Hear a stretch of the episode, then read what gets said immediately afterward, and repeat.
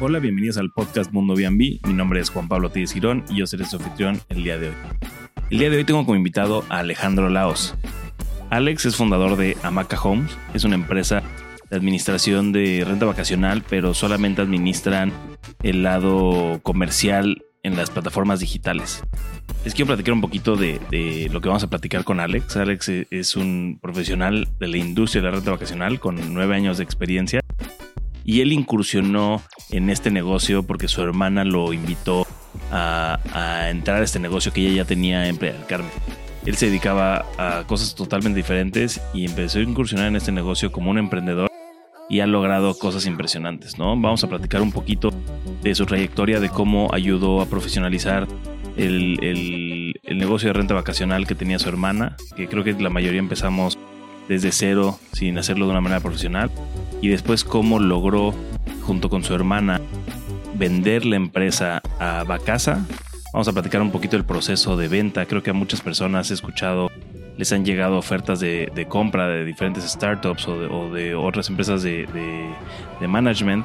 Entonces es interesante escuchar la, la opinión de alguien que ya cursó por ese proceso. Entonces vamos a platicar un poco de eso. También vamos a platicar de, experiencias que solamente hemos vivido los property managers en, campo. Algunas historias interesantes, algunas historias chistosas. Eh, y de igual manera vamos a platicar un poco de, de este nuevo modelo que está ahorita muy de moda, que es la administración de renta vacacional, pero solamente de las plataformas, ¿no? La administración de todo, de toda la comercialización digital de las propiedades y cómo se puede trabajar con property managers o con los propietarios directos. Este es una plática bastante interesante. Yo creo que tiene mucho que aportar el conocimiento que Alex ha obtenido en este proceso de nueve años en, el mundo de la, renta vacacional y, y creo que puede beneficiar a muchos que lo escuchemos y que tomemos nota porque otra vez, y creo que lo platicamos en diferentes podcasts y lo platicamos otra vez en este, no todos somos expertos en la renta vacacional, no sabemos cómo se maneja este negocio al 100% y siempre es bueno escuchar a otros profesionales para seguir aprendiendo y seguir creciendo como una comunidad de anfitriones de renta vacacional. Sin más por el momento, escuchamos a Alex. Bienvenido, Alex. ¿Qué tal? Muchas gracias, gracias por la invitación y bueno, saludos a toda tu audiencia. No, no, gracias por estar aquí. Oye, a ver, platícanos un poquito, ya platicamos un poquito antes del podcast, pero me encantaría que nos contaras cómo entraste en el mundo de la renta vacacional, cómo llegaste a Playa del Carmen y a, incursionar en este mundo de la renta vacacional. Sí, sí, bueno, pues nada, eh, nada, ya tengo yo nueve años acá en Playa del Carmen y todo empezó eh, con mi hermana. Mi hermana, ella ya tenía tiempo viviendo acá, desde el 2000 me parece, y eh, estuvo saltando de trabajos a trabajos hasta que terminó eh, como real estate broker. Y vendiendo algunas propiedades le salieron algunos clientes que ya sabes, es el, la típica este, confianza entre el comprador y el broker, ¿no? Y que, oye, pues me caes bien y ¿por qué no, por qué no me, por qué no me, este, me llevas la administración de mi, de mi propiedad porque pues yo no vivo aquí, te tengo confianza y demás, ¿no? Entonces, pues nada, este, así empezó mi hermana. Afortunadamente para ella le tocaron buenas propiedades, ¿no? Unas propiedades junto al mar y todo. Entonces, desde que empezó, empezó como con el pie derecho y poco a poquito fue creciendo, la fueron recomendando y demás. Entonces, hasta que un día me dijo, ¿sabes qué, Ale? Vente, este, me estoy volviendo loca con el crecimiento, con, pues, con todo, con el día a día, con los propietarios, con los empleados. Este, necesito alguien de confianza que me ayude, ¿no? Porque pues este es un negocio de todos los días, 365 días del año. Y dice, no descanso, ¿no? Los fines de semana, me voy de vacaciones, pero no estoy de vacaciones, estoy al pendiente. Es 24 horas. Sí, sí, entonces necesito alguien que, con quien yo pueda eh, ayuda a apoyarme y, que me ayude a, a, profesionalizar el negocio también. Entonces así fue como, como vine. Yo estaba en transición en Monterrey, eh, eh, de un, acaba de yo de renunciar a una, a una empresa que tenía, tenía un negocio, pero no levantaba, entonces aproveché y como que mi hermana fue que se aprovechó más bien de la situación y me dijo, pues vente, ayúdame y, y levantamos acá el negocio, ¿no? Y así fue como, como empecé acá hace nueve años. Eso fue hace nueve años. Nueve años. Y la empresa se llamaba Te Amo Playa. Te amo playa. Que ya, bueno, ahorita platicamos, pero Te Amo Playa creo que ahorita ya no, Ya no opera. ya no opera. Ok. Este, bueno, ya llegaste aquí a, a Playa del Carmen y cómo, y cómo te topaste con, o sea, ¿qué, ¿qué fue lo que viste cuando llegaste al mundo de la renta vacacional? O sea, tú, tú, tú no tenías un background hotelero ni de hospedaje. No, no, no. Este, siempre había trabajado en, en áreas de ventas. Y bueno, en mi negocio, pues haces un poquito de todo, ¿no? Cuando tienes tu propio negocio. Pero en general había estado yo en, en funciones comerciales en diferentes empresas, sobre todo el giro eh, financiero. Y bueno, había tenido trabajos de, de mesero, de bartender, de camarógrafo, que medio ahí te vas dando algo de roce con, con el trato con los clientes, sobre todo cuando fui mesero quizás. Sí. Este, pero, pero bueno, este no es lo mismo con la hospitalidad, ya como eh, pensando más bien en que estás dando un servicio tipo hotel, ¿no? Este, ya más bien vas aprendiendo el lingo, este, el buenas tardes, bueno, el sonreír, aunque estés de malas o con el calorón. Y este, y bueno, pues sí, vas aprendiendo poco a poco eso, ¿no? Pero bueno, digamos que eso se, eso es, apre- es- se puede aprender. Claro. Y entonces, cuando tú llegaste, este, me estabas platicando que llegaste a... a, a- pues, e- ella empezó recibiendo las propiedades de sus, de sus clientes es- y antes no existían estas empresas de administración en forma, o sea, no había empresas grandes de administración en forma y, y- y- y, bueno, como muchos empezamos, empezamos con administrándole a amigos o a familiares de una manera bastante informal. Ni, ni siquiera teníamos empresa creada o, o, o, o jineteando un poquito el dinero en, en el sentido de que me depositen a mí te lo, y te, te lo paso, te lo, lo saco del banco y yo te lo doy a ti en efectivo, Sí. ¿no? O sea, se manejaba de una manera un poco informal hace, hace ya algunos años. Este, cuando tú llegaste, me platicabas que, que llegaste un poquito a, a, a meter este, un poco de orden con tu experiencia, ¿no? En negocios. Sí, sí, sí, bueno, el caso de... eh, de hecho, cuando mi hermana empezó todavía ni, exist- ni siquiera existía Airbnb, ¿no? Estaba Flipkey, este... RBO, creo. eh, Sí, bueno, VRBO era, tenía Flipkey o HomeAway y era más que nada por suscripción, no estaba... No era de que paper booking, pagabas una monto, eh, una licencia anual para poner tus anuncios y, y, sí, y no había tanta competencia, eran pocos administradores que estaban como formalmente constituidos acá en, en, en Playa del Carmen. Y, este, y sí, se prestaba mucho también este, para el efectivo, ¿no? O sea, porque también era como que sí, paga el 50% al reservar y el 50% al check-in me lo puedes dar en efectivo, este, y sí, sí se prestaba para eso. Y era- eh, también era más nuevo para todos, también para los viajeros. Era algo nuevo viajar y quedarte en un departamento en renta versus quedarte en un cuarto de hotel, ¿verdad? Claro. Este, aunque siempre se ha hecho, pero no, no como tal, como, no como ya como un negocio, sino como empezó hace 10, 15 años más bien, ¿no? Y la gente antes tenía su second home y se rentaba un poquito para mantenerla y Sí, ya. exacto. O sea, no era un negocio como ahora.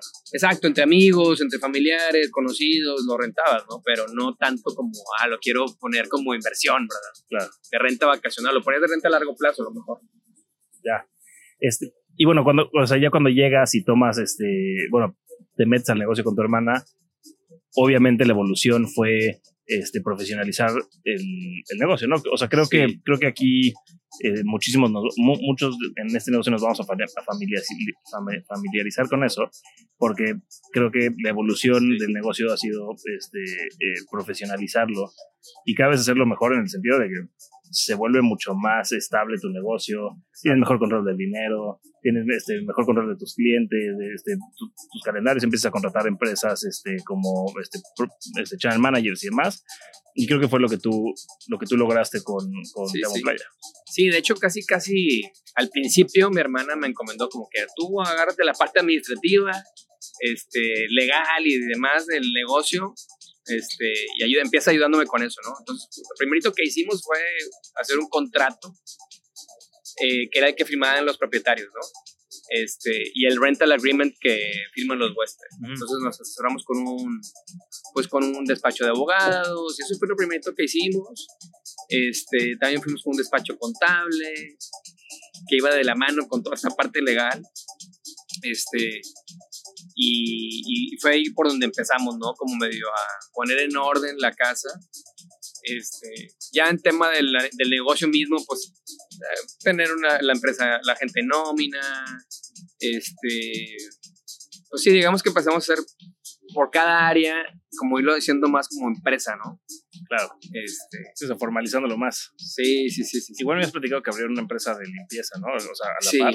Sí, sí, sí. Entonces, bueno, justo, eh, eso fue como, digamos, como profesionalizar el negocio, como cualquier negocio, ¿no? Pero luego ya también como, como empresa de property management, pues sí buscamos un software, un PMS, que en aquel entonces no había tantas opciones como las que hay hoy en día, este, justo para que fuera un channel manager y empezar como a ordenar todo, tener que fuera más eficiente también la, la, la operación de las reservaciones y demás. Y este, y, y, bueno, pues sí, de ahí fuimos profesionalizando todo, todo, el, todo el asunto, ¿no? Ya. Oye, ¿y cuántas propiedades llegaron a tener con Te Amo Playa? En su momento más alto llegamos a tener como 65 propiedades. Justo en aquel entonces empezaba a despuntar Tulum y llegamos a tener algunas propiedades. No, el fuerte era, era, aquí en Playa. Eh, y te digo, desde el principio mi hermana tuvo buenas propiedades junto al mar. Mm que se rentaba muy bien, muy, muy buena ocupación, a buen precio. Entonces, pues tampoco fue muy... Eh, tampoco mi hermana quería tener muchos, muchas propiedades, sobre todo porque no quería tener muchos propietarios. Claro. Eso era lo que no quería. sí, sí, sí, sí. El, el, los propietarios es un reto en sí. Sí. Totalmente diferente a los huéspedes, ¿no? Sí, sí, sí. sí. Al final el huésped, pues se puede enojar, pero se va a ir dentro de dos, tres días y el propietario ahí se queda, ¿no? Entonces, sí hay que darle cariño. Hay, hay propietarios eh, muy, hay de todos los tipos, ¿no? Para los propietarios son muy demandantes en tiempo, en todo. Entonces, pues justo era lo que yo creo que era lo que más frenaba a mi hermana en su crecimiento. ¿no? Sí, es que hay, hay, propietarios que no te enteras de ellos, aunque tú les deposites Exacto. una vez al mes, ni te hablan por teléfono, sí, sí, ni ven sí. su calendario, les vale. Y hay otros que te revisan todo y que quieren Ajá. su calendario actualizado todo el día. Y, y no gastes en esto y porque gastes en lo otro. Sí, es un, es un negocio divertido con dos Ajá. clientes muy diferentes. Exacto, exacto. Oye, y, y cuando, cuando ustedes estuvieron, estuvieron, aquí en playa en su prime, porque ustedes estuvieron cuando sí. playa estaba en el pico de todo, supongo que van a tener este, historias muy entretenidas de la Quinta Avenida. O sea, al final del día tenían tantas propiedades, el, el, el número de huéspedes, de huéspedes que, que, sí. que, deben de haber recibido es, es ha, ha haber sido muy divertido y muy, y muy demandante. O sea, sí, tú estabas en campo. ¿Sabes? Yo no estaba tanto en campo, eh, estaba más que nada en la oficina. Uh -huh. Eh, poco a poco me fui moviendo como al área de reservaciones, que era lo que yo quería, como la parte comercial y el trato con propietarios. Eso más bien me lo, eso me lo aventaron, aunque yo no lo quería, pero me lo aventaron también. Y mi hermana se quedó bien con la operación. Ella es la que estaba bien en campo con toda la gente. Justo lo que comentabas antes, en un punto separamos eh, la gente de limpieza y mantenimiento, porque queríamos como crear una empresa hermana que le diera servicio también a Teamo Playa, pero que también le diera servicio a otros managers que también necesitaran limpieza, mantenimiento. Nunca lo logramos que le diera servicio a otros porque pues, la operación nos absorbía. Sí. sí, sí. Sí, yo, yo creo que es el, este, un sueño de, de varios de sí. los administradores, el tema de tener que la empresa de mantenimiento, que la empresa de, de lavandería, que todo esto, porque al final del día, digo, o sea, nosotros le pagamos tanto a otros proveedores de servicios sí. que dices, oye, ¿por qué no me lo pago a mí mismo? Y además le doy servicio a otras personas, pero igual te consume mucho la operación del día a día te consume mucho como para estar haciendo otros negocios. Sí, siempre salen cosas, te comentabas de historias, pues nos han pasado de todo, gente accidentada, fiestas acá de película de Spring Break, este, gente que no se quiere salir a la hora, gente que no se quiere salir nunca, este, y bueno, pues sí, sí hay, eso, lidias con eso en todos los días, no está agendado ni mucho menos y te rompe el día. ¿no? Sí, o sea, sí, 100%. Bueno, es que además estamos en, un, en uno de los puntos turísticos de fiesta de, de sí. la República, entonces es un turismo muy diferente al de la Ciudad de México, al de Guadalajara, ¿no? Cancún, Playa del Carmen, Tulum, es un turismo muy peculiar sí. y tiene sus retos en sí que otras ciudades no entienden, ¿no? O sea, sí, sí, es, es, algo muy común, el que no se quieran salir temprano, ¿no? El que, Sobre todo. O que no te contesten el teléfono durante horas y no están en la propiedad. Y no sé, tío, hay reglas como en Airbnb que no te dejan sacar sus cosas, Ajá. ¿no? Te pueden penalizar. Sí, te dan ganas de sacarlas a la, a la, banqueta y dejarlas ahí, pero también tienes que respetar. Sí, a veces, a veces las plataformas también nos las hacen complicadas a nosotros, en el sentido de que sus reglas son a veces ilógicas, ¿no? Sí, normalmente le dan como le dan eh, preferencia a sus clientes que son los huéspedes ¿no? y dejan al anfitrión un poquito bailando ahí. Pero bueno. ¿y ustedes en, en, su momento con Tema Playa tenían este, algún canal de reservas directas o todo lo hacían a través de plataformas? Sí, sí, sí, teníamos nuestro propio website. No era tanto y yo creo que en general eh, son poquitos las empresas que logran tener una buena cantidad de reservaciones directas, sobre todo yo creo que se va construyendo en el tiempo. Normalmente la gente confía ya en las plataformas por las cuales renta Airbnb, Booking, les gusta rentar por esas plataformas porque también se sienten protegidos con la misma plataforma y logra romper con esa eh, alianza o ese cariño que le tienen cuando tú les transmites confianza, cuando ya te conocen y ya es cuando dices, ah, bueno, la siguiente ya me, me te rento directo, ¿no? Entonces poco a poco vas construyendo esa base de datos de clientes repetitivos o que te recomiendan y que, bueno, ya es cuando logras más fácilmente traer clientes a tu redil. Desde siempre se ha podido, ¿no? Sobre todo en aquel entonces que mucha gente, o todavía es fecha que dice gente que te eh, llega por Airbnb, oye, este, no me rentes por fuera porque no quiero pagar la comisión de Airbnb, ¿no? Entonces, antes sobre todo que se retaba mucho por en efectivo, yo creo que era, era, todavía más, era más común que hubiera reservas directas, ¿no? Aunque te llegaban por los canales. Es que ahorita hemos tenido la sensación y con diferentes entrevistados que he tenido en el podcast de que la gente, sobre todo en esta época que estamos, en, que si entramos a la recesión, este que el dólar está un poco por los suelos, que la gente se quiere evitar las comisiones de las plataformas, ¿no? Y también hay mucho sentimiento, sobre todo aquí que recibimos mucho americano y, canadiense, y un poco el resentimiento contra Airbnb a veces, este, con el tema de las tarifas de limpieza o las tarifas excesivas de que al final del día nosotros sabemos que pues, es el costo por usar su plataforma, pero, pero el turista hemos sentido que existe esta, esta necesidad de buscar las reservas por afuera y, justo vimos hace poco en, sacó Price Labs y Beyond sacaron sus estudios de mercado de, de, México y vimos un crecimiento de este que es un 35% de las reservas directas. Wow. Este, entonces se me hace interesante por eso te hago la pregunta de en ese momento sí, sí, sí. que ahorita hay un crecimiento en reservas directas este, y la sensación es esa, el el cómo los puedo pasar de las plataformas sin hacer lo que me, que me cierren la cuenta en Airbnb o, las plataformas, cómo los hago que lleguen a, a, a, mis reservas directas. Sí, mira, yo creo que sí hay mucha, yo también he leído mucha, este, pues hay mucho en, en, en, en la red, etcétera, como tirándole a las plataformas. Yo creo que al final del día es una plataforma que a todos nos ha ayudado para darnos a conocer. Eh, la gente le gusta rentar a esas plataformas porque tienen sus, sus seguros o su protección y demás.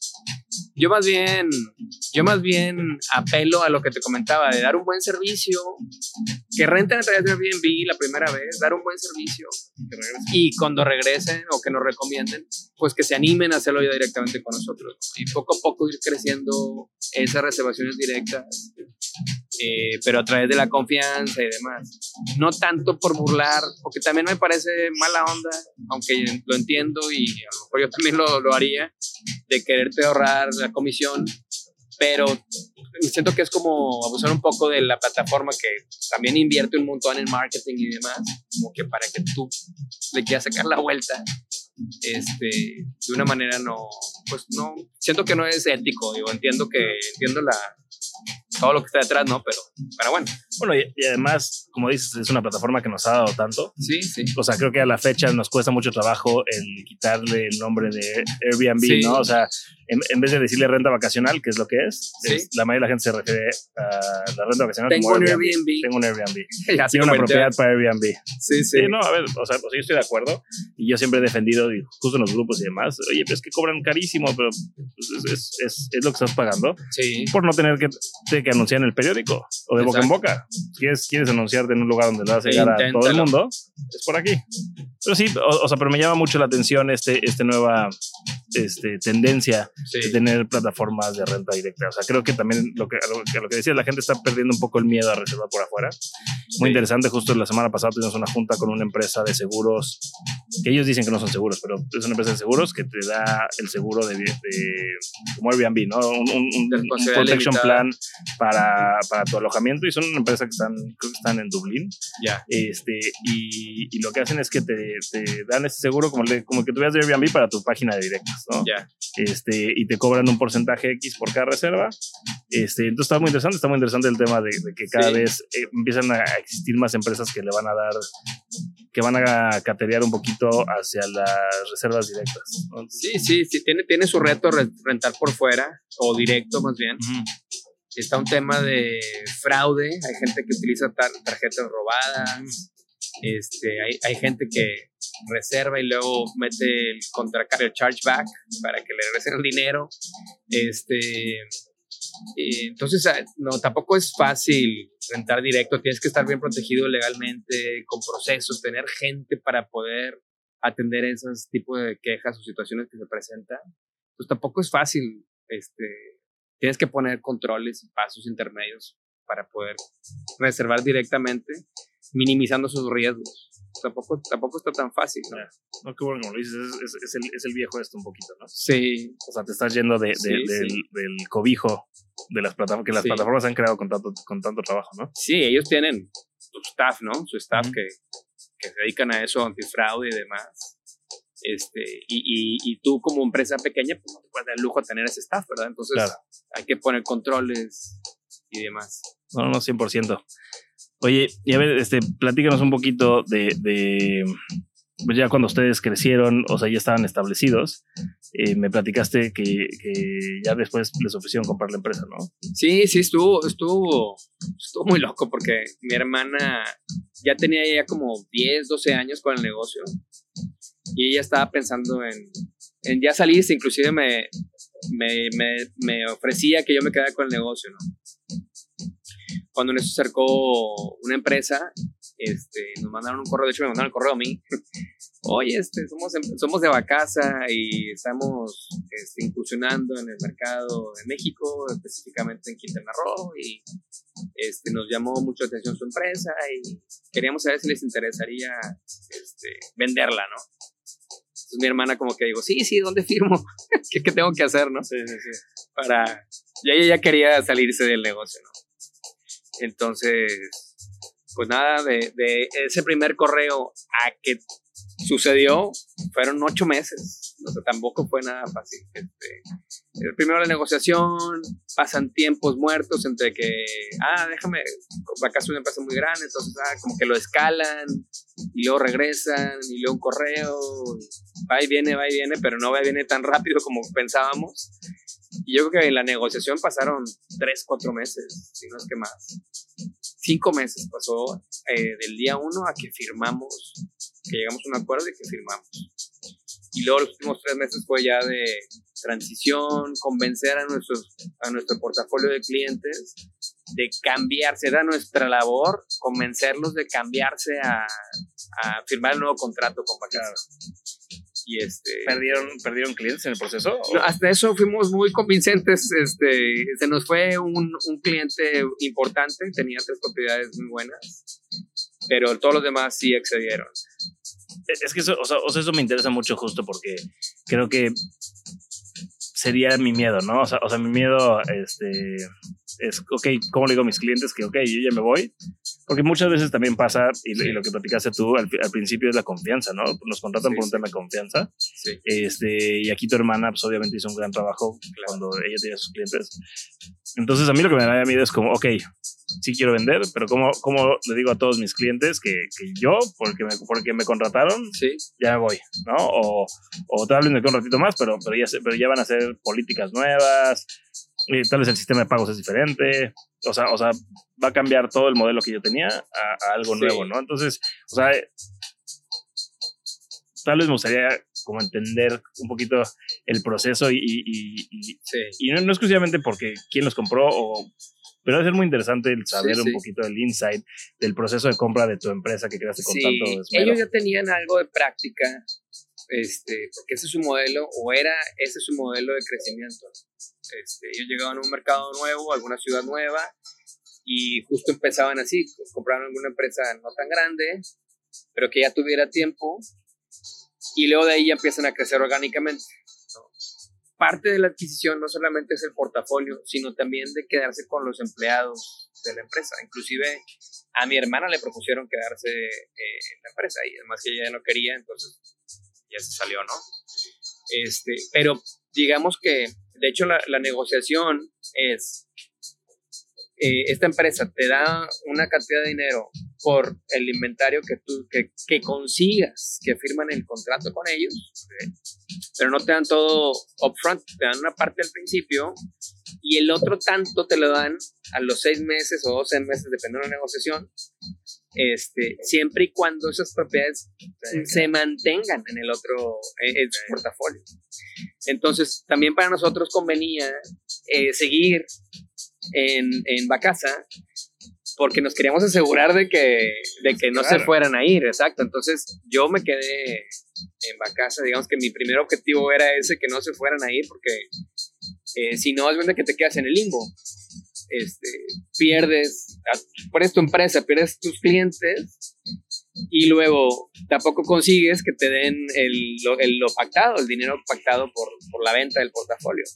Entonces era obviamente importante para nosotros que, que sí se quedan. Entonces, eh, eso digamos que era parte, yo creo que lo tenían bien manejado ellos, porque sí se aseguraban que tú estando dentro del staff, una cara familiar y conocida para los propietarios, este, seguías al pendiente, conoces las propiedades, conoces el estilo de cada propietario, entonces pues de una manera ayuda a que no se salga, ¿no? en lo que se familiarizan con el proceso. En lo que, claro. De la empresa nueva. Procesos. Esta empresa también, pues también tiene la ventaja que es muy tecnológica, entonces muchas cosas se, eh, se hacían más eficientes, era un poquito más rápido que una empresa local, familiar, a lo mejor eh, como familia tú te puedes adaptar, o como empresa pequeña te adaptas a las necesidades de clientes pero eh, pues pierdes en, en, procesos, tecnología y así, ¿no? Y es un, ganas unas cosas y pierdes otras, ¿no? Sí, claro. Y, y se quedaron todos los clientes que sí se, o sea, hasta el final, hasta los seis meses al final. Sí, sí conseguimos que se quedaran. Este, eh, sí, digamos que yo creo que eh, mi fuerte, luego, yo me quedé tres años en Bacasa. Pues yo creo que mi fuerte más bien era el trato con los propietarios, aunque no este, es lo que más me gusta. Pero eh, entonces yo tenía mucha comunicación con ellos. En general eso es, vital. En Bacasa tenemos muchas este, encuestas. Eh, cada mes, cada trimestre le mandábamos una encuesta de satisfacción a los propietarios. Y la lección aprendida a los tres años es, este, eh, el cliente que está contento es porque hay buena comunicación, el cliente que está enojado es porque hay mala comunicación. Entonces la comunicación es muy importante. Claro. Oye, qué interesante ese tema de la comunicación. Sí, al final del día también muchas veces nos encerramos un poquito nosotros en, en nuestros procesos y en nuestro, nuestro día a día de operación, que sí a veces nos pasa que, que digo, cuando el cliente es, o sea, hablando de ese cliente que está todo el día encima de ti, ¿no? A veces, a veces nos, nos lo sentimos tal vez un poco personal o un poco, ¿no? O sea, y cuando ellos al final del día tienen su vida y tienen una sola propiedad o dos y te están preguntando algo que simplemente les corresponde, ¿no? Entonces sí, sí podría suponer que, que, que, una empresa tan grande como Bacasa tuviera todos esos sistemas un poco más establecidos que una empresa pequeña como, como, este, digo, como muchos administradores que estamos aquí, este, no tenemos esos, esos, procesos, esa comunicación tan, tan sencilla. Y yo creo que eso que dices, digo, al final del día quiero suponer que sacaste mucho aprendizaje de estar años con ellos, ¿no? O sea, tener tantos procesos ya tan planchados, pues es muy diferente tener un staff de X tamaño chico y este, que, que, todos esos procesos los vivimos más lentos a, tener, a entrar en algo tan grande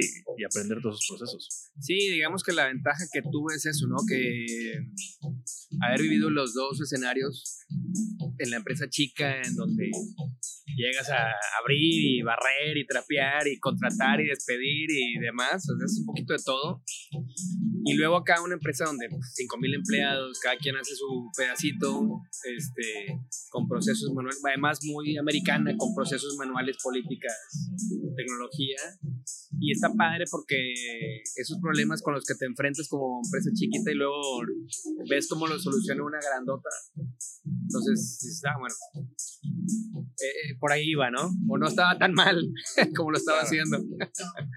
Pero bueno, vas ahí aprendiendo y, sí, vas implementando. Ahora que, que, tengo mi propio proyecto, pues sí, obviamente me aprovecho de la experiencia aprendida, ¿no? De las dos, de las dos, este, de las dos empresas aprendí bastante, ¿no? Y, lo pongo en práctica ahora lo más que puedo. Que saliendo de casa no regresaste a la renta vacacional directamente, ¿no? Sí, sí, sí, sí. De hecho, renuncié a casa eh, por, por poner mi proyecto, ¿no? Ya. Te enamoraste de renta vacacional y nada más no te. Es que mira, encontré un área de oportunidad. Eh, que luego me di cuenta que, que, no era el único y hay otros negocios similares. Este. Pero sí, yo veía que, por ejemplo, el modelo colonialista de ir y comprar empresas, este, pues cuando tienes el, el flujo, el cash, pues a lo mejor vale la pena. Pero eh, con tanta oferta como la hay ahorita, y no solo en México y aquí en la zona, es, global. Este, invertir tanto de, de, entrada a lo mejor significa recuperar la inversión en 3, 4 años, no sé. Este, pues yo veía que ese modelo no, además de que no tenía yo el dinero para invertir eh, en compras, eh, yo veía que ese no, era, no iba por ahí, ¿no? Y por otro lado, tanto está muy disperso el mercado, hay muchos managers, hay muchos managers que tienen poquitas propiedades, que no están profesionalizados, este, que es su side business, que se puso de moda además que fuera side business, como si fuera algo muy facilito. Este, pero bueno, que, que, yo veo que ellos necesitan ayuda para profesionalizarse y competir contra los grandotes que están allá afuera, que lo están haciendo pues bien. Entonces yo dije, bueno, pues aquí hay una oportunidad donde yo puedo ayudarles a esos maneras locales este, a profesionalizarse, a crecer, a estandarizar procesos y que, y pues nada, eh, ayudarlos a, tener más clientes, a reservar, a tener mejores procesos, que los clientes, que al final fuera como un ganar, ganar, ganar, que los huéspedes fueran contentos, que él como manager esté contento, nosotros obviamente también, porque estamos creciendo y ayudando, y, y en esta eh, sinergia, pues obviamente también se ha favorecido el propietario, ¿no? Entonces, nada, por ahí yo veía esa oportunidad y de hecho la veía desde que estaba yo con mi hermana, pero pues por una cosa u otra no lo llevé a cabo en su momento. Y bueno, eh, sirvió todo el caminito que luego viví para aprender y, encontrar de una mejor manera cómo poner mi granito de arena en, lo que estamos haciendo, ¿no? Claro ahora ya estamos hablando de, tu proyecto actual, que es Amaca Home. Sí, sí. Este, y bueno, de aquí tengo varias preguntas. Sí. Este, porque aquí ya, aquí ya no te estás yendo a la administración completa. No, nosotros más bien hacemos alianzas con managers, ayudándoles con toda la comercialización de sus propiedades, ¿no? Pero más allá de, del marketing and booking de sus, de sus propiedades, es, es hacer realmente una alianza eh, con los clientes actuales con los que trabajamos ya, es todos los días tener mucha comunicación porque siempre hay cosas con los huéspedes o alguna situación que se da con algún propietario o algo que pasó con la propiedad. Y rebotamos ideas de cómo abordar los problemas. Entonces no nada más es como, ah, si yo comercializo y tú, o sea, más bien hacemos un equipo, ¿no? Y, y está padre, vamos creciendo juntos, ¿no? Este, el caso más padre, bueno, tengo dos casos muy padres. Uno que es un propietario que él tiene un edificio de departamentos. Él es un poco ya mayor y dijo, ¿sabes qué? Yo de Airbnb, de internet y demás, yo no le sé nada. Este, antes me iba muy bien a mí rentando por mi cuenta, los clientes regresaban cada año, pero ya el Carmen cambió y ya no regresan los clientes que venían antes. Entonces, necesito que alguien me ayude. Entonces, pues nada, se hizo esta sinergia muy padre porque él es súper buen anfitrión, todos los huéspedes se van muy contentos, este, y entonces pues todos estamos contentos. Yo estoy muy contento porque él, yo sé que si le mando un cliente lo va a tratar increíble. Él depositó toda su confianza en nosotros para que comercialicemos propiedades y las tenemos muy bien rentadas. Y entonces hizo este, pues este, eh, pues, sinergia y todo como buena vibra, ¿no? Siempre estamos en buena comunicación.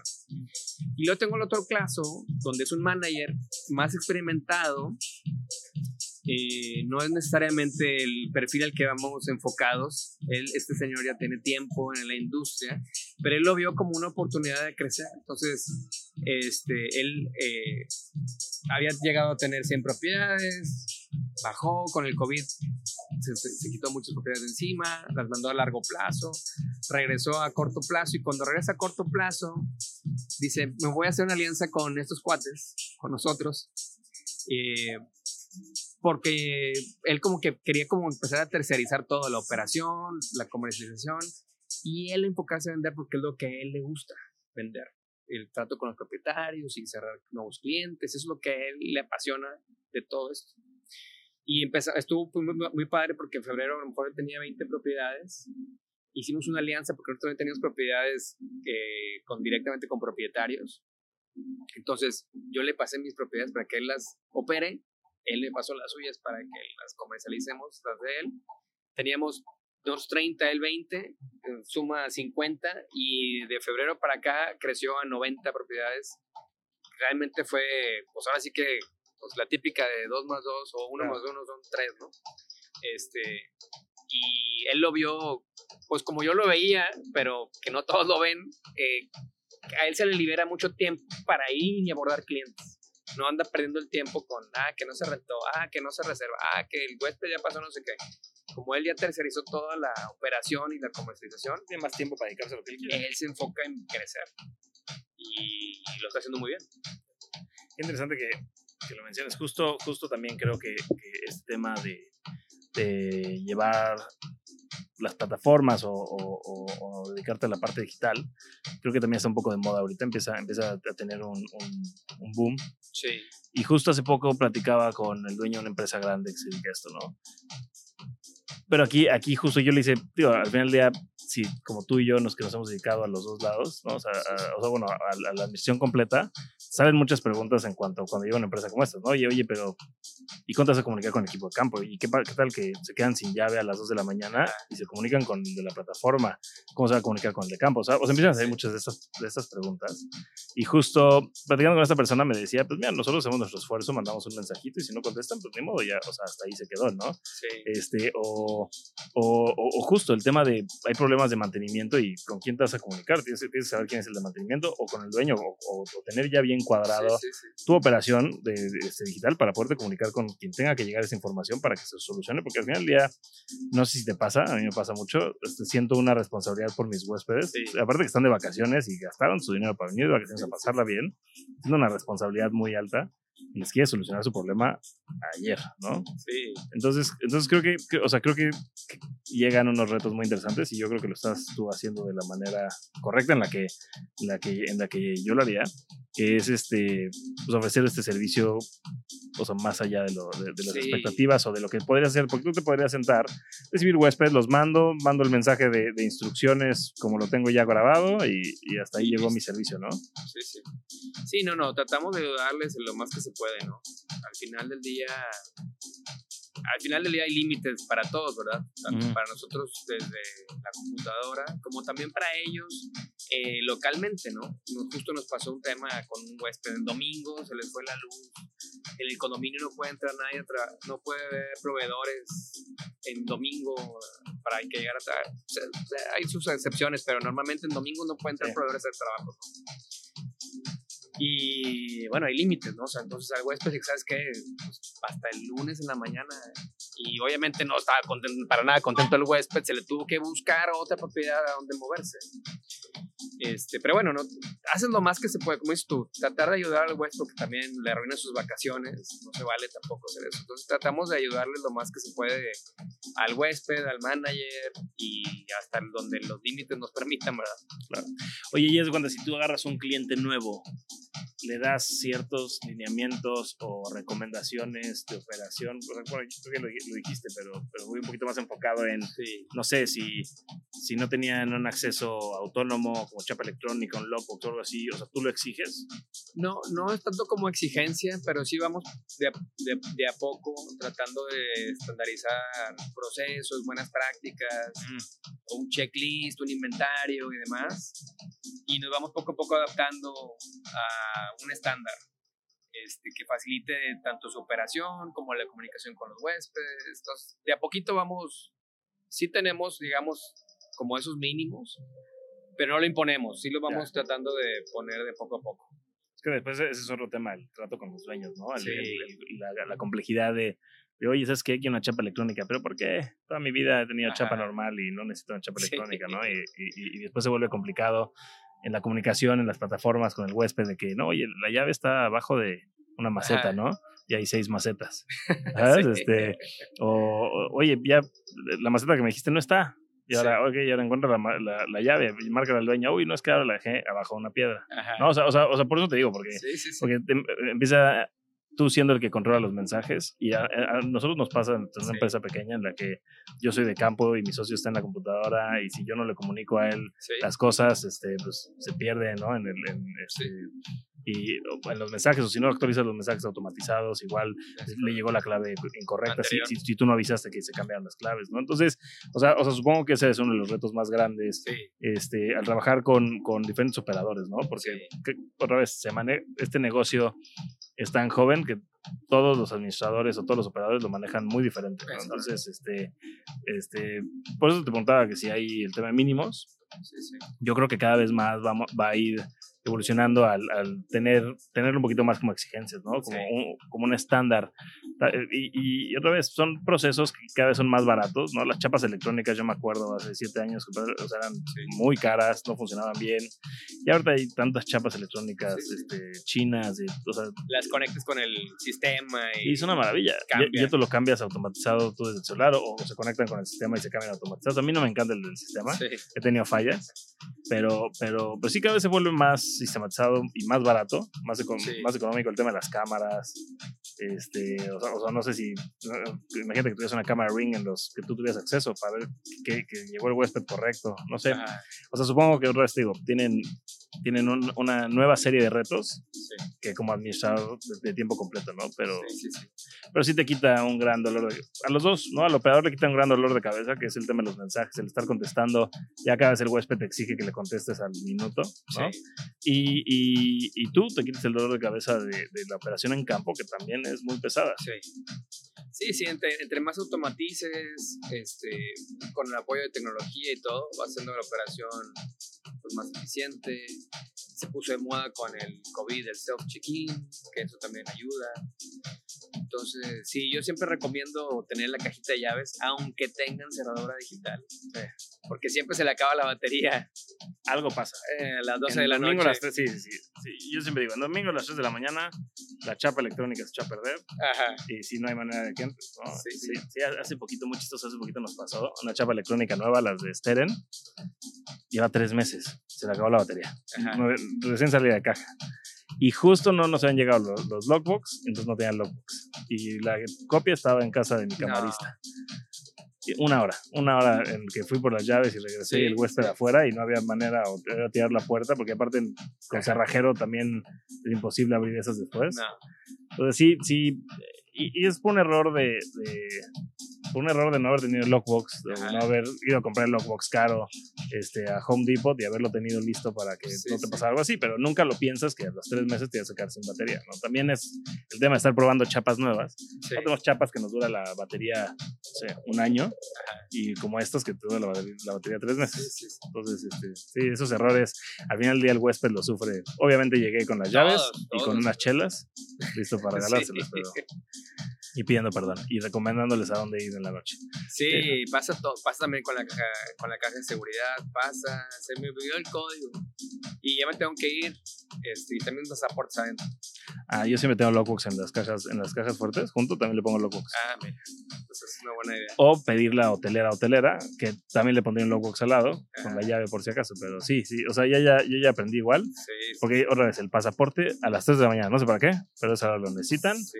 y sí, sí, sí.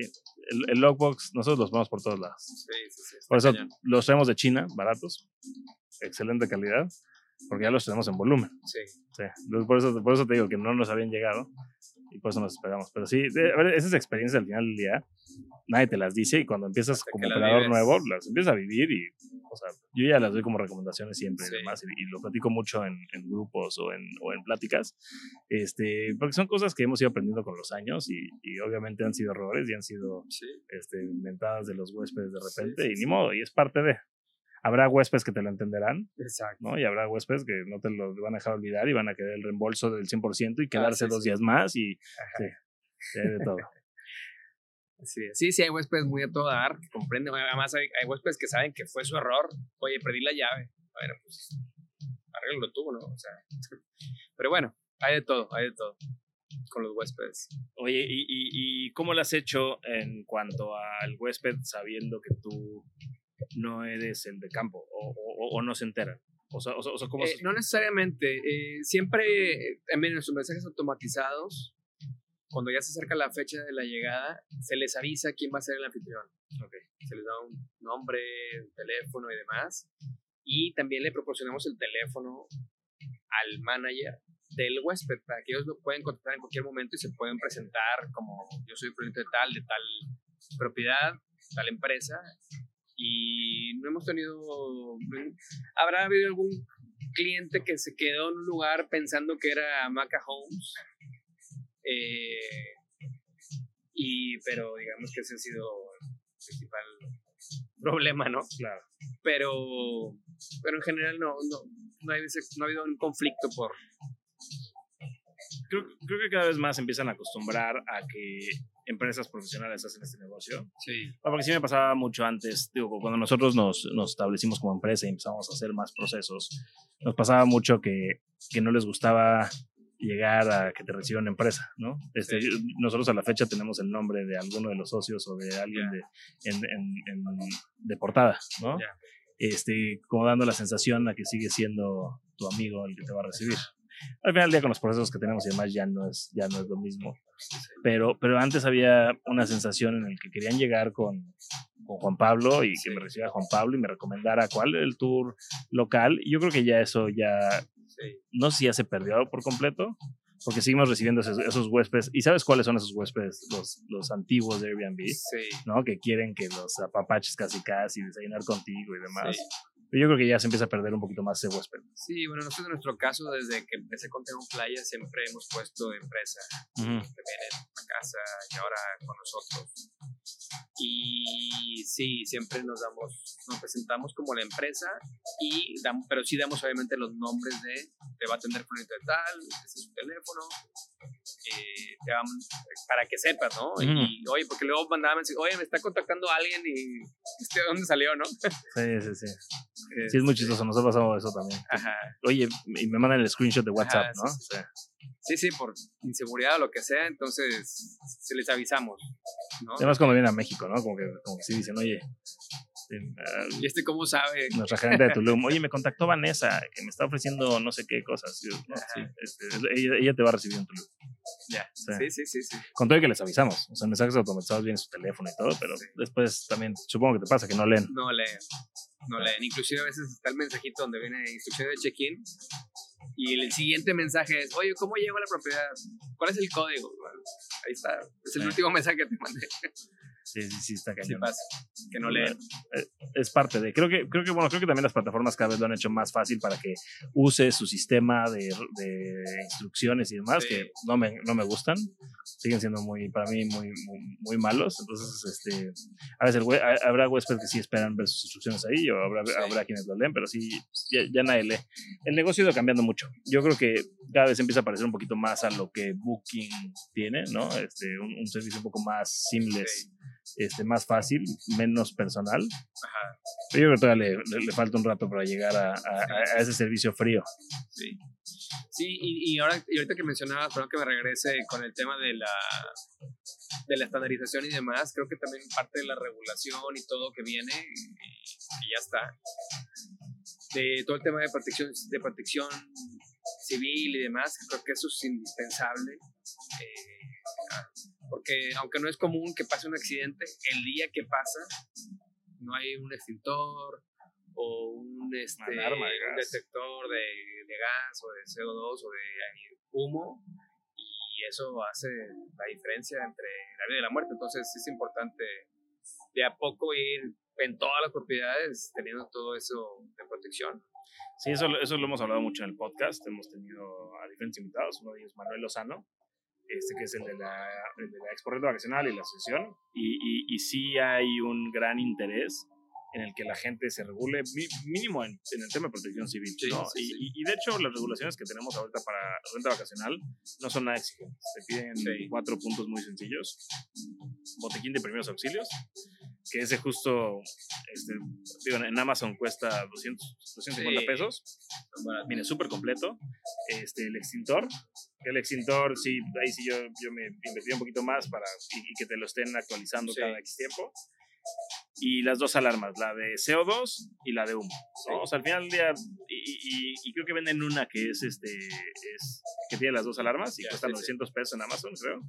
Este, entonces, paz mental para ti, Sí. para el dueño, para el administrador y para el huésped. O sea, para el huésped que tenga su, su kit de primeros auxilios que se cortó, que se, quemó, lo que sea. Está muy fácil. El- la alarma de, de humo, paz mental para todo el mundo. Y hay hasta unas inteligentes de empresa Cubi, que después lo voy a tener en el, en el podcast. Sacaron una que te avisa en, Ah, en- en su app eso. que controla el aire acondicionado y demás. Este, también te van a avisar con la, la- la alarma de humo y de CO2. Este, o sea, ya hay tanta tecnología para avisarte otra vez. Una, es tu, tu, tu patrimonio. Sí, Este, porque tu patrimonio que no se vaya a quemar y que no te va a morir alguien adentro, Sí, sí, que ha de ser un tema bastante complicado. Este, y otra vez, no quieres que tengan ningún accidente. ¿no? Este, y son los cuatro, los cuatro exigencias de protección civil que creo que antes Sí. de que nos las exijan, todo el mundo lo debemos de tener en nuestras prioridades. Porque sí, sí, sí, han habido ciertos accidentes aquí en Riviera Maya que, que, que no, no, no se lo desea a nadie, ¿no? Entonces, este, sí, son- es, es parte de la profesionalización, justo lo que dices. Sí. Este, sí pasa. Sí, Nos ha pasado. Sí, sí, a nosotros tenemos bastantes historias interesantes. Sí, Con huésped, además, estamos en una ciudad de, de fiesta, ¿no? Sí. Entonces también a veces los accidentes son un poco negligencia también. de parte de los huéspedes, este, haciendo, digo, a ver, pasa con los chavos, pasa, eh, pasa con todas las edades. Sí, Pero sí, sí, sí, sí, yo he ido una que otra vez a la Cruz Roja o a sí. Ministerio Público. Ah, sí, sí. Digo, nunca nos ha pasado nada grave, todo se soluciona. Yo creo que también es parte un poquito, y yo creo que, este, no sé, ya tú me dirás si es algo que extrañas de, de esa operación, ¿no? O sea, o sea, al final del día, a veces hablamos mucho de los problemas que tenemos en la renta vacacional y lo, y lo pesado que es Ajá. por esas malas situaciones o esos malos huéspedes que te pesan como si todo, o sea, con un mal huésped de esos, sientes que todo el mes fue malo, ¿no? Ajá, o sea, este, pero hay muchas situaciones que son divertidas, entretenidas o, o- o fueron Anecdóticas. anecdóticas que después te acuerdas con, con, este, y, son divertidas, ¿no? Entonces, no sé tú si, si extrañas un poquito eso, ya lo vives un poquito más del sideline, ¿no? Sí.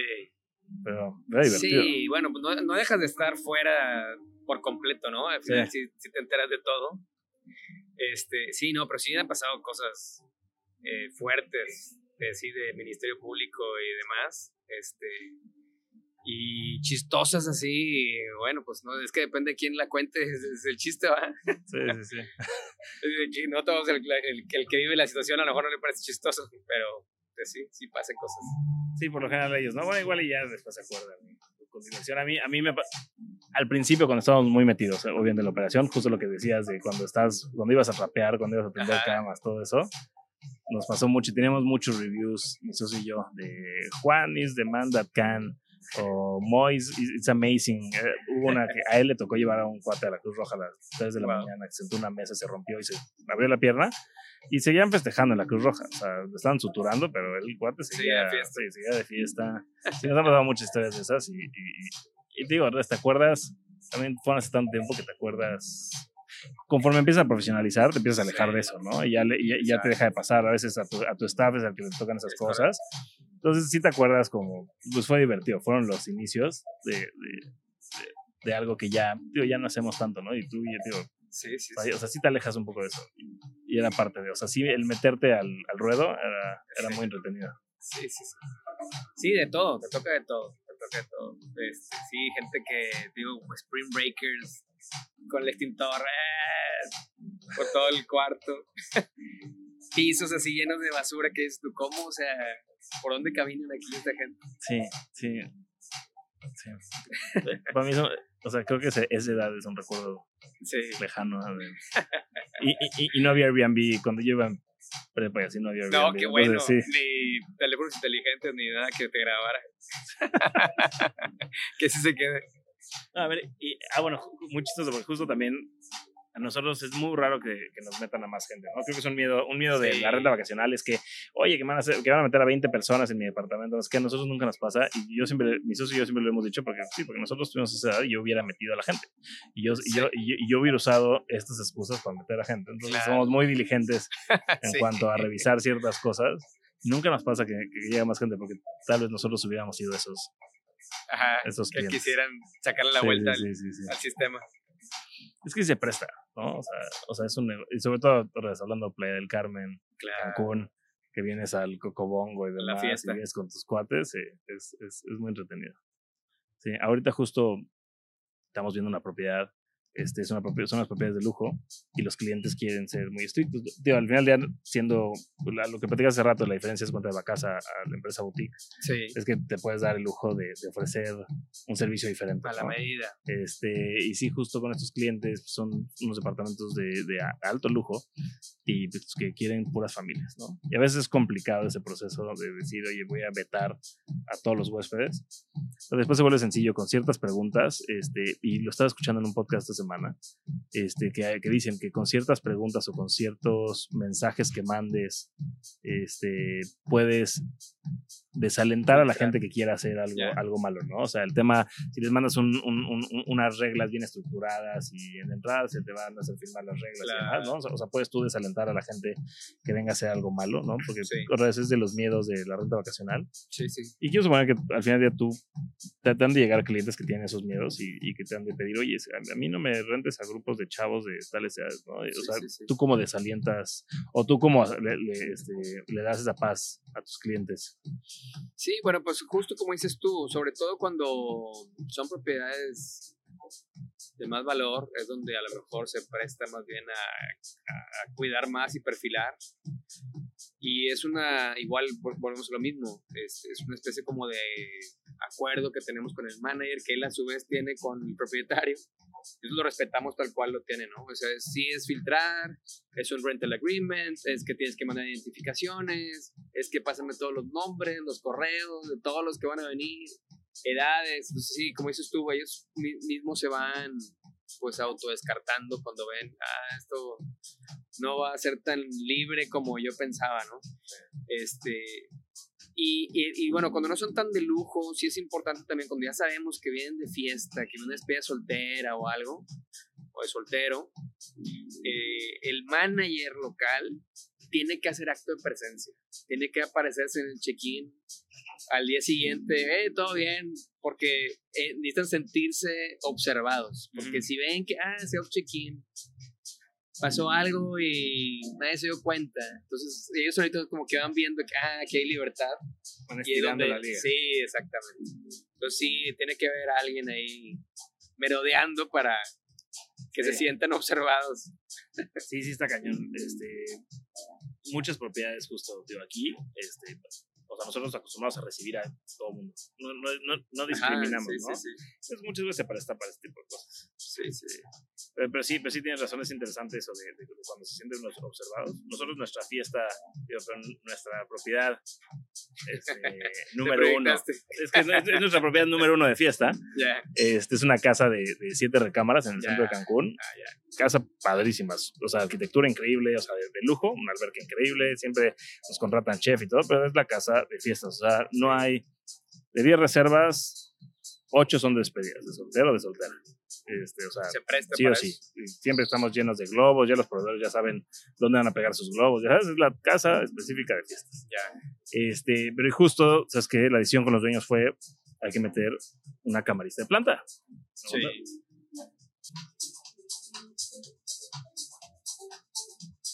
Regresamos, pues a ver, otra vez, hay, hay 20 mil historias que Sí. contar. Este, pero sí está interesante el tema que, o sea, otra vez, el que te hayas separado un poco del tema de la operación de campo y sí, sí como dices, este, a diferencia de, de- de comprar propiedades, o sea, o sea, de ser propietario y demás, también es un negocio, ya sonó un poco más seguro, ¿no? Porque al final del día, Sí. digo, todo lo que está pasando, no sé, podríamos ser de ejemplo Tulum, este, que tuvo un Sí. mega auge, este, era la mina de oro para todo el mundo, y de repente ahorita estamos por los suelos en Tulum, este, digo, o sea, o sea tú, tú al final del día, tu operación es, o sea, de costo es mínimo, o sea, o sea en comparación a tener la Comparación. casa y demás, o sea, o sea, o sea, tu operación es, es de muy bajo costo, tú puedes cerrar tienda y, y moverte, a, bueno, tú, tú puedes operar en todo el mundo, básicamente. Sí, sí, sí. Tiene esa ventaja. eh, yo lo veo como eh, que es escalable. eh, como dices tú, puedes eh, atacar cualquier zona geográfica. Desde luego que no es lo mismo.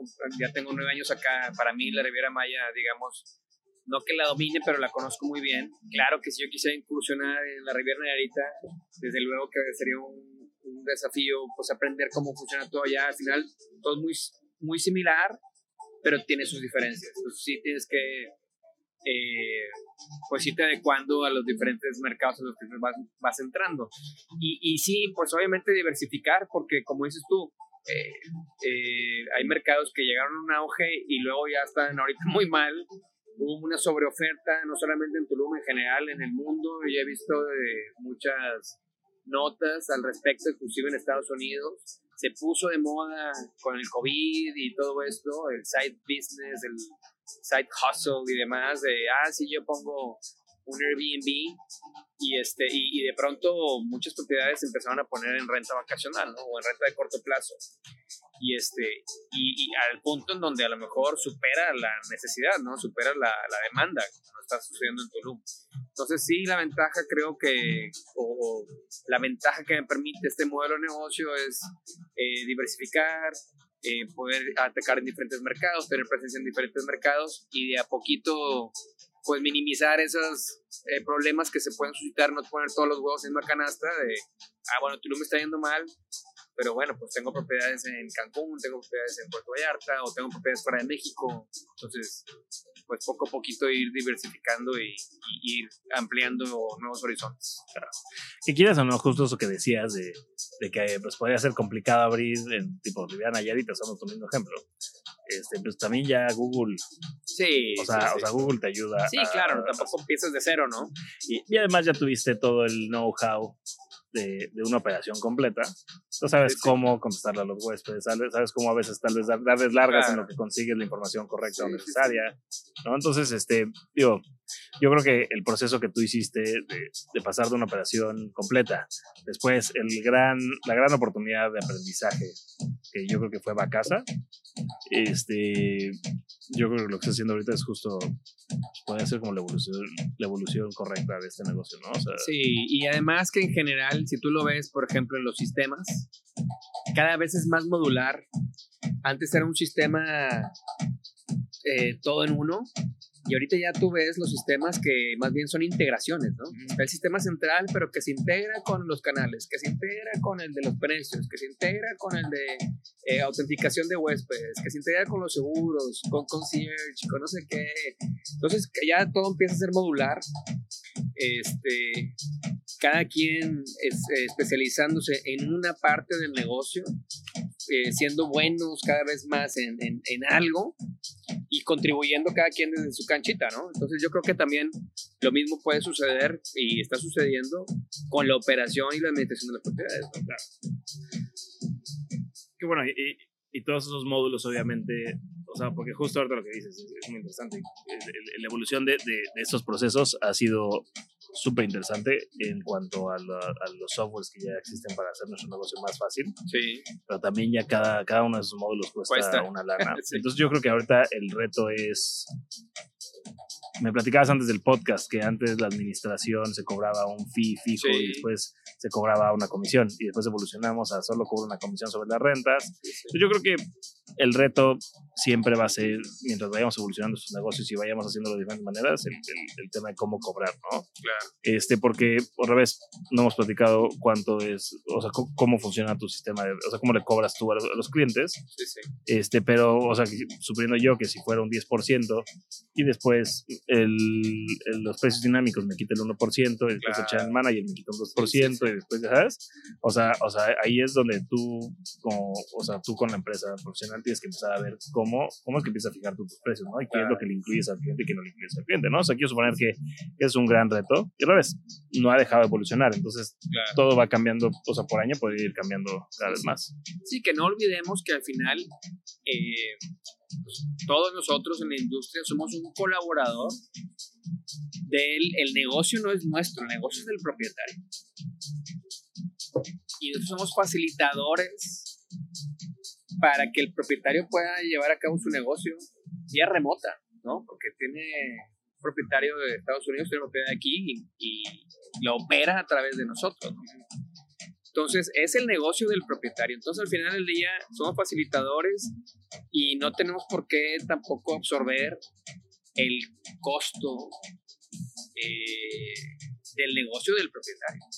Entonces, claro, desde luego que cuando es época de que todo funciona, eh, en auge, todo, eh, buenos precios y buena demanda, pues está bien. Pero cuando vienen las épocas de vacas flacas, eh, pues ahí es donde todo el mundo empezamos a cascabelear, empiezan a cerrar empresas, porque obviamente el modelo no, no soporta trabajar así, ¿no? Entonces, este, yo creo que los propietarios tienen que estar conscientes de que es un negocio que ellos quieren llevar a cabo y que tiene costos como cualquier otro negocio, ¿no? O sea, tú quieres abrir una tienda y quieres vender eh, una tienda de barrotes, pues tienes que tener un local, pagar luz, pagar un empleado, etcétera, ¿no? De costos fijos, más tu inversión inicial y demás, ¿no? Pasa lo mismo acá. Este, y tienes que invertir en tu propiedad, en una inversión inicial en tu propiedad, en equiparla, en que tengas tu checklist, inventario, y luego vas a tener tus costos mensuales de manutención y, y nada más por estar abierto. Claro. Ojalá que lleguen clientes y utilicen el producto, ¿verdad? Pero bueno, creo que al final tenemos que llegar a un modelo eh, de precios justo en donde el trabajo que realizamos sea eh, remunerado de una manera justa, ¿no? Eso después también me lleva un poquito, que no es competencia justa o injusta. Pero, pero justo lo que platicamos hace rato, o sea, hay tantas empresas y ahorita que hubo un boom sí, de empresas sí. y ya todo el mundo es administrador de propiedades de renta vacacional, sí, ¿no? Este, yo cada vez más encuentro gente que, yo soy administrador de renta, de, de propiedades de renta vacacional, ¿no? Y llevan, yo tengo una propiedad y llevan un año y, y, y digo, o sea, no, no estoy diciendo que esté mal, pero al final del día sí hay un boom y no hay un manual de cómo hacer esto. ¿no? O sea, eh, existen los gurús y demás que venden sus libros y sus técnicas, sí. pero ya no existe un manual y todo el mundo lo está haciendo como Dios les dio a entender. ¿no? Entonces, este, sí, sí, sí es muy interesante escuchar de, de, de los profesionales, de los que lleva, llevan más tiempo, escuchar cómo es que lo manejan. Y, y la idea es un poquito eso, como, como transmitir este conocimiento para, para, ayudar a que se profesionalice. O sea, yo, yo, creo que también hemos cambiado un poco la industria uh, en un sentido más de, de colaboración, ¿no? Sí. Este, cuando, yo, cuando nosotros empezamos y seguramente cuando, cuando ustedes empezaron, pasaba que todo el mundo éramos bien celosos de nuestros modelos sí. de negocio y demás y no queríamos compartir, compartir absolutamente nada. Este, y ahorita cada vez más, otra vez, yo me he dado cuenta que hay espacio para todos, ¿no? Entonces, Sí. a, mí, a, mí, a, mí, a mí me gusta compartir ese conocimiento, bueno, y fue un, una, una de las ideas del podcast, Sí. compartir ese conocimiento, yo creo que nos va a beneficiar más el que alguien aprende todo lo que me estás diciendo y dices que vamos a cambiar este modelo y vamos a hacerlo más como él lo está haciendo, es para profesionalizar. Hay gente que no lo haga y van a haber muchos jugadores que se van a salir porque no van a aguantar este negocio porque al final es un negocio complicado. Sí. Yo creo que vale mucho la pena que escuchemos todo esto para, para poder, de cierto modo, pues, todos en conjunto profesionalizar. Sí, sí, sí, totalmente. Sí, el, el propietario al final creo que está esperando que tú lleves una buena operación y administración de su propiedad y no puede esperar a que lo vas a hacer gratis. No puede estar esperando que lo hagas gratis. Hay tiempo, hay gasolina, hay personal, hay sistemas, que todo cuesta. Entonces, eh, yo creo que al final, al final, eh, el que no cobre por esos servicios, eventualmente su flujo le va a decir o cierras o cambias. ¿No? O te, acabas, o te acabas quemando porque no estás recibiendo lo que, o sea, O no estás cumpliendo con, con el acuerdo de ir cada semana a tu propiedad, porque no, es que no he ido porque pues porque no me da el dinero suficiente y me da... Exacto, no tengo staff, no tengo, no voy a gastar en gasolina cuando no sea rentado. Sí. Sí, yo creo que el ejemplo vivo de eso es lo que está pasando en Tulum. Sí, La cantidad de empresas que están cerrando. justo estoy hablando de Tulum, en mi mente, estoy hablando de Tulum. Porque al final del día, lo que dices tú, antes, antes de las vacas flacas, todo el mundo le daba para Claro. aventar dinero a staff y que, ay, sí, vamos a tener 20 empleados y todos vayan a Sí, ver sí, todo.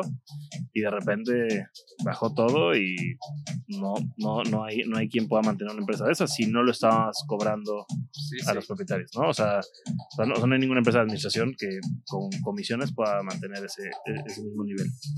Este, Exacto.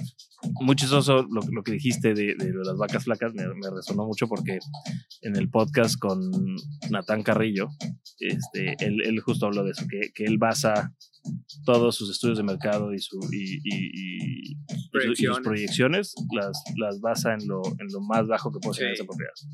Este, entonces ya después de, después de una temporada de vacas flacas, todo lo demás es ganancia, ¿no? O sea, Claro. o sea él- él- sus, sus flujos están basados en que en, en, en las épocas que, me- que menos va a generar, para que aún así haya ganancia, aunque sea lo más mínimo.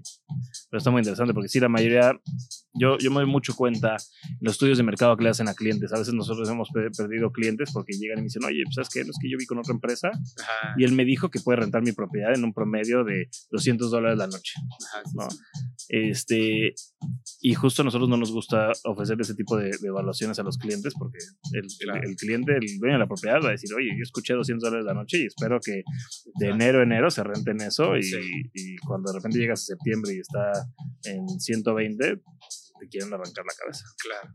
Entonces, este, a veces también entiendo el lado de los, de los administradores que, que inflan sus precios Sí, para sí. no perder al cliente, pero yo creo que eso es un dolor de cabeza este, Futuro. que te va a pasar más adelante, ¿no? Sí, sí, sí. Sí, este, sí, totalmente. En el caso, además, mercados como, como los que tenemos aquí, que ha crecido tan rápido en tan poco tiempo, yo siempre les comento que es muy difícil hacer una proyección porque todas las proyecciones son con base en números del año pasado, por ejemplo, y el año pasado es una foto muy distinta que la de este año. Y el año pasado versus dos años atrás es otra foto muy distinta, ¿no? En el caso de Tulum había 4.000 propiedades antes de la pandemia, ahorita hay 9.500 se duplicó en dos, tres años. Y se va a duplicar otra vez en dos, dos tres años más. Si es que lo logran vender. Bueno, ahí van a estar las propiedades. Sí, sí, sí. Sí, sí. Sí, es, es, es, es- muy cierto eso que dices. O sea, al final del día no podemos basar nuestros números en años anteriores, Es muy ni, difícil. ni, ni en proyecciones a futuro. O sea, sí, proyecciones a futuro ahorita es imposible dar en mercados. En los mercados más turísticos de México, yo creo, y bueno, y del mundo. Porque otra Sí. vez pasó, tío, lo, lo vemos muy claro en, en lugares como Miami, Los Ángeles, este, ciudades tu- turísticas en Estados Unidos que, que son mucho más Maduros. y, y más, sí, está, está más establecido el mercado, pero digo, lo que pasó después de la pandemia, nadie te puede asegurar nada, ¿no? Entonces, este, yo creo que es muy interesante eso, y, y para quien sea que nos escuche, justo el tema de los estudios de mercado, de proyecciones a futuro, ahorita a mí se me hace muy difícil. Nosotros a nuestros Sí. clientes les decimos, mira, te voy a dar las tarifas ahorita de estos meses de alrededor, pero yo no te puedo decir qué va a pasar el día de mañana. Claro. Sí, sí, tenías que ir ajustando. Además, Sí. eh, ¿qué quieres? Ocupación. Es que también, al no cobrar nada fijo, te tienes que ajustar al mercado. sí, Para que sigas rentando y, y tú como empresa sigas existiendo, ¿no? Claro. Entonces está, está muy complicado. Digo, hay que, hay que ver cómo de a poco vamos eh, cobrando bien el servicio que ofrecemos y, y también como, como todo, como producto, como el producto Tulum, tiene que ser, tiene que ver algo más grande que, que donde todos estemos en comunión y que veamos cuál es la oferta de Tulum, ¿no? O sea, ¿En qué se va a convertir? qué se va a convertir, cómo, cómo los, los diferentes jugadores participamos en, el- en ese ecosistema y, y, y que, y que, bueno, al final todos los precios de la oferta y todo vaya de la mano, ¿no? Oye, a ver, este, ya, este, un poquito para acercarnos al cierre. ¿Tú cómo ves el mercado de Playa del Carmen? O sea, creo que he tenido yo muchas preguntas últimamente, me preguntan mucho sobre Playa del Carmen, y hasta hace unos años para mí, antes de la pandemia que hubo este, ciertos incidentes aquí en la quinta y demás, este, estaba bastante bajo, pero, pero al final del día tú estás aquí, tú estás, o sea, Sí. tú tienes un, un- un negocio exitoso aquí, o sea, o sea tú, o sea, ¿qué le dirías a quien sea que quiera invertir aquí en Playa del Carmen? O sea, ¿cómo ves el futuro de Playa? Yo, en en general, yo creo que dentro de la zona de Quintana Roo, a mí en lo particular, siento que Carmen es el, el mejor punto en cuanto a flujo de gente, ¿no? Siento que es un, es un buen producto, tienes acceso a playas, estás en medio de Tulum, en medio de Cancún, en medio de los cenotes, o sea, está bien ubicado, tiene buena ubicación. Yo creo que lo que más le ha pegado, bueno, obviamente le ha pegado la inseguridad, le ha pegado mucho también en algunas épocas el tema del sargazo, pero al final la gente regresa, siento que es, ahorita en verano hubo buen, buen movimiento, eh, y creo que es un mercado muy noble, o sea, es un, es un producto que a la gente le gusta eh, visitar, ¿no? Este, en Año Nuevo ni se diga, ¿no? Año Nuevo se llena. Eh, inclusive ahora en COVID había fotos de increíbles de la 12 lleno como si no estuviera pasando nada en el mundo. Este, te digo, al final la gente viene, viene, les gusta, hay muchas opciones de cosas que hacer y pues en general yo creo que está bien. Obviamente la oferta ha ido haciendo que los precios hayan ido cayendo, pero el volumen de gente que visita, si no aumenta, eh, se mantiene alto, pues. Bueno, es que justo lo que dices, o sea, creo que Playa del Carmen, una, accesos de playa tiene cada, cada cuadra, Exacto. ¿no? No, no hay una calle igual en todo Quintana Roo como la Quinta Avenida. Sí, en todo México. ¿no? La Quinta Avenida es una locura, o sea, es padrísimo, el, el- el- el ambiente que tiene, todo es padrísimo. Y yo creo que fue en Quintana Roo el precursor de los rooftops, como Sí. estamos aquí, o sea, Sí, desde que yo tengo recuerdo de venir a Playa del Carmen, los rooftops aquí siempre ha sido como a, a lo que venías a, a playa, ¿no? sí, Y ahorita ya Tulum tiene 20.000 rooftops, lo que quieras, pero ni siquiera, pero, pero no son como los de aquí. sí. Este, sí, yo, sí, yo- a mí Playa del Carmen me encanta y, y, y- y por eso quería escuchar tu opinión. de- Sí, yo creo que es un, sigue siendo una buena opción. Y, y también para visitar, ¿no? O sea, al final tienes una propiedad que puedes venir y usar cuantas veces quieras en el año, ¿no? O sea, eh, el clima, ya sabes, es como toda la región, caliente todo el año, difícilmente enfría, este, lluvias torrenciales de vez en cuando, pero bueno, es parte del Caribe, de estar en el Caribe, es correcto.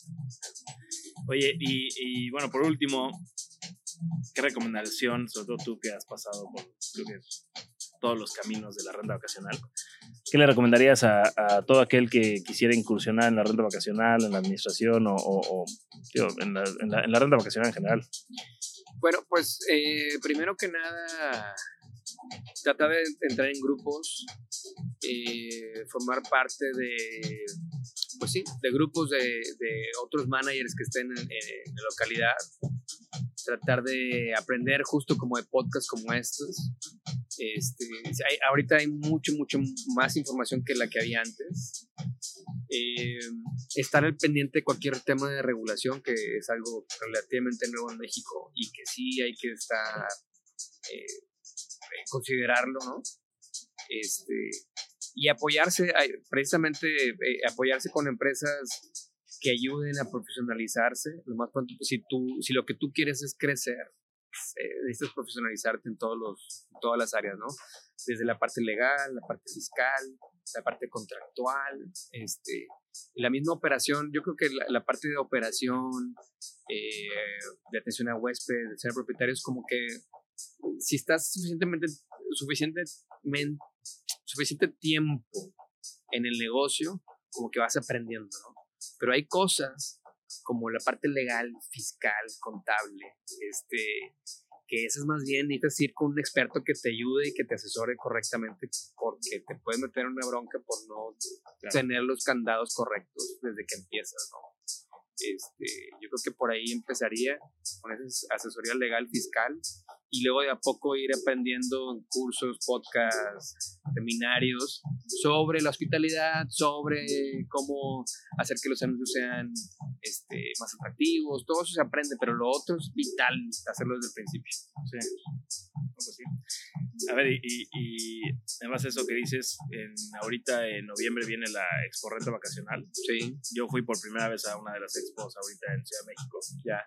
Y invito a todo mundo a que participe en las O sea, o sea ahora sí que, hablando un poco de lo mismo, acérquense a profesionales de la industria sí. este, y pregunten, ¿no? O sea, entonces, digo, viene la expo, tú, tú, pues yo sé que tú has participado varias veces, este, digo, o sea, creo que, creo que es muy importante que nos unamos. Sí, sí, sí. Sí, invitarlos a la expo, eh, invitarlos también a ser parte de la, de la, asociación APAR que se llama, eh, justo para estar eh, pues con otros managers aprendiendo. La expo es increíble porque vienen proveedores de todo el mundo que quieren tener presencia y ofrecer sus productos y te llevas sorpresas de todos los años hay, hay nuevos expositores, siempre hay cosas nuevas, es, es muy dinámico. Eh, lo que te comentaba, que todo es modular, hay, hay, expertos en cada área y sí aprendes un montón, más las conferencias y todo que agregan valor, ¿no? Claro. Sí, sí vale la pena eh, empaparte un poquito de todo, eh, sobre todo si quieres realmente crecer en este negocio. Claro. Oye, Alex, pues muchísimas gracias por venir al podcast. Este, creo que me encantaría tener otro podcast contigo en un futuro. Sí, todos estamos aquí tan cerca. Sí, este, y creo que todo lo que lo que, lo que nos dijiste aquí tiene mucho valor. Este, yo creo que le va a servir a, mucha gente. Otra vez, creo que eso se lo digo a todos mis invitados. Definitivamente yo he aprendido mucho de todos mis invitados. Este, cada vez que tengo uno de esos podcasts me llevo mucho, este, aprendo muchísimo sobre la industria. Otra vez, no, no, no somos expertos. Este, todo, todo el mundo lo hacemos de maneras diferentes. Sí. Este, y hay demasiado conocimiento por, por, compartir y te agradezco mucho el haber venido y compartir lo que sabes, lo que has hecho, este, tus historias y muchísimas gracias. No, hombre, gracias a ti. Este, te va a ir muy bien, está padrísimo el, podcast. De hecho, creo que yo te contacté primero porque apenas te vi y, justo yo siempre estoy empleando mi red en LinkedIn y te vi ahí y, justo este, me daba mucho gusto eh, conocerte y bueno, gracias por la invitación y adelante cualquier día platicamos y nos vemos por acá. Me parece perfecto. Hasta luego. Gracias. Con esto damos por terminado el capítulo de hoy. Les agradezco el habernos escuchado y los espero la siguiente semana con un capítulo nuevo. También les quiero pedir una disculpa por el audio. No pensé que se iba a escuchar de esa manera la música, pero el micrófono lo grabó todo. Y pues ni modo, es prueba y error en este mundo de, podcast que es nuevo para mí. Y pues bueno, el próximo capítulo vamos a seguir trabajando para tener mejor calidad, mejor contenido y que todos ustedes salgan contentos de haber escuchado o hayan, o hayan aprendido algo de nuestros capítulos. En la descripción del capítulo les voy a dejar los enlaces correspondientes de Alejandro y de su empresa. Nos vemos, el, nos vemos la próxima semana. Hasta luego.